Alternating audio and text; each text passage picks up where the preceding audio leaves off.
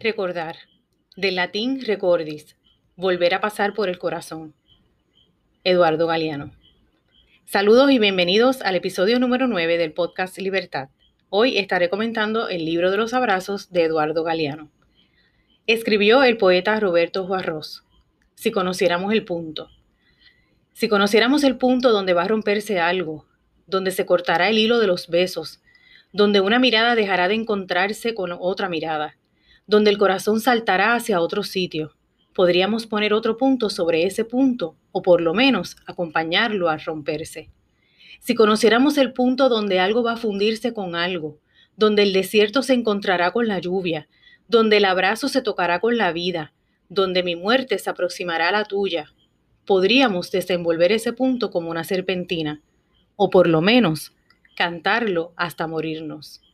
Si conociéramos el punto donde algo será siempre ese algo, donde el hueso no olvidará la carne, donde la fuente es madre de otra fuente, donde el pasado nunca será pasado, podríamos dejar solo ese punto y borrar todos los otros, o guardarlo, por lo menos, en un lugar más seguro.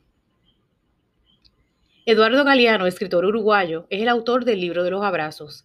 También publicó Las Venas Abiertas de América Latina libro que marcaría varias generaciones y que fue censurado por las dictaduras militares de Uruguay, Argentina y Chile, ya que proponía la descolonización de América Latina. En 1976 fue añadido a la lista de condenados del Escuadrón de la Muerte de Videla, por lo que tuvo que marcharse a España. Regresó a Montevideo en 1985 y fundó el semanario Marcha.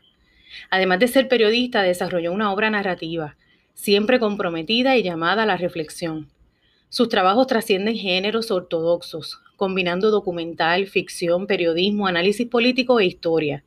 Fue investido doctor honoris causa en varias universidades. Recibió premios a nivel nacional e internacional.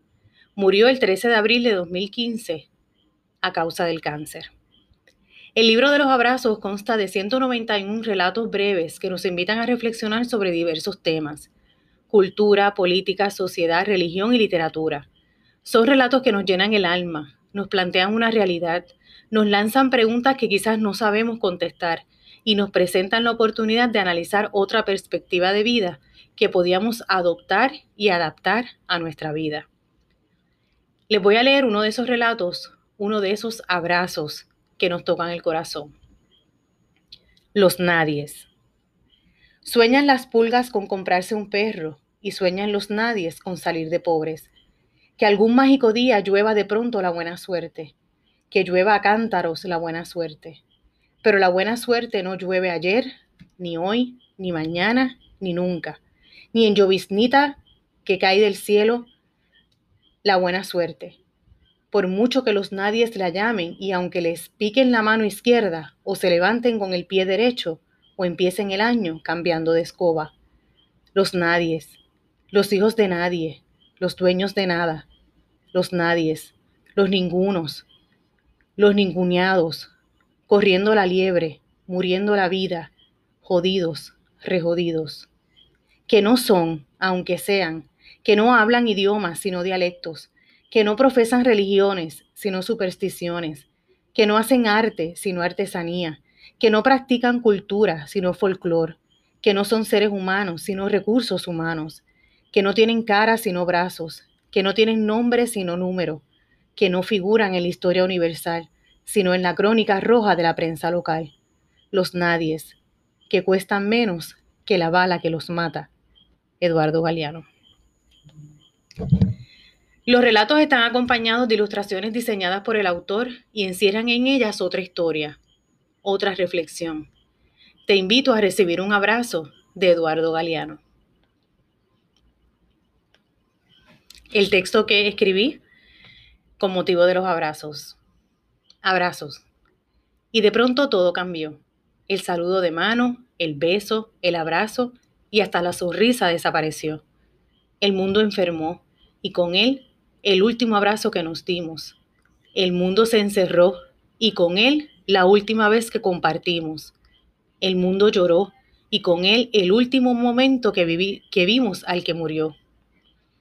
El tiempo se detuvo y con él el deseo de reencontrarnos. El tiempo se alargó y con él el sueño de regresar. El tiempo se transformó y con él el motivo de abrazarnos. Y de pronto nos volvimos a encontrar, tan cerca y tan lejos a la vez. Con solo una mirada nos podíamos saludar, besar y abrazar.